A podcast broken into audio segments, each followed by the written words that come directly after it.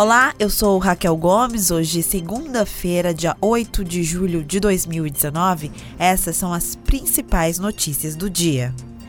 A relação das 23 grandes empresas devedoras do ICMS no Ceará tem incluídas uma empresa de ônibus, indústrias do segmento de mineração e bebidas, estabelecimentos comerciais de serviço e do ramo varejista. Elas chegam a declarar o recolhimento do tributo, mas não repassam os valores ao Estado. A divulgação dos nomes é impedida pelo sigilo fiscal. Somados, os débitos são de 57 milhões de reais, chegando aos 90 90 milhões quando acrescidos de juros. O governo estadual definiu que vai fazer cobrança incisiva do dinheiro. O cearense Everton brilhou na Copa América de 2019. Além de participar de todos os jogos, ele foi escolhido duas vezes o melhor do jogo por votação popular. Com uma vitória de retoques dramáticos, mas inquestionável sobre o Peru por 3 a 1 no Maracanã, a seleção brasileira garantiu a sua nona taça na disputa.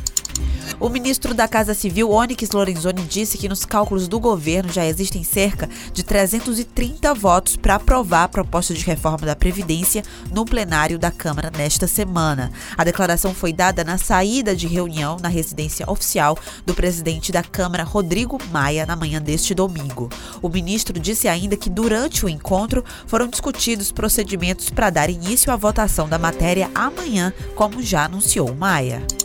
Sem uma política de precificação e as empresas livres para estipular o que consideram ideal, as tarifas bancárias praticadas pelas principais instituições financeiras tradicionais sofreram reajuste médio de 14% nos últimos dois anos no Brasil. São elas Banco do Brasil, Bradesco, Caixa Econômica, Itaú e Santander. De abril de 2017 a março deste ano, os aumentos observados entre as empresas variam até 50%. 50%.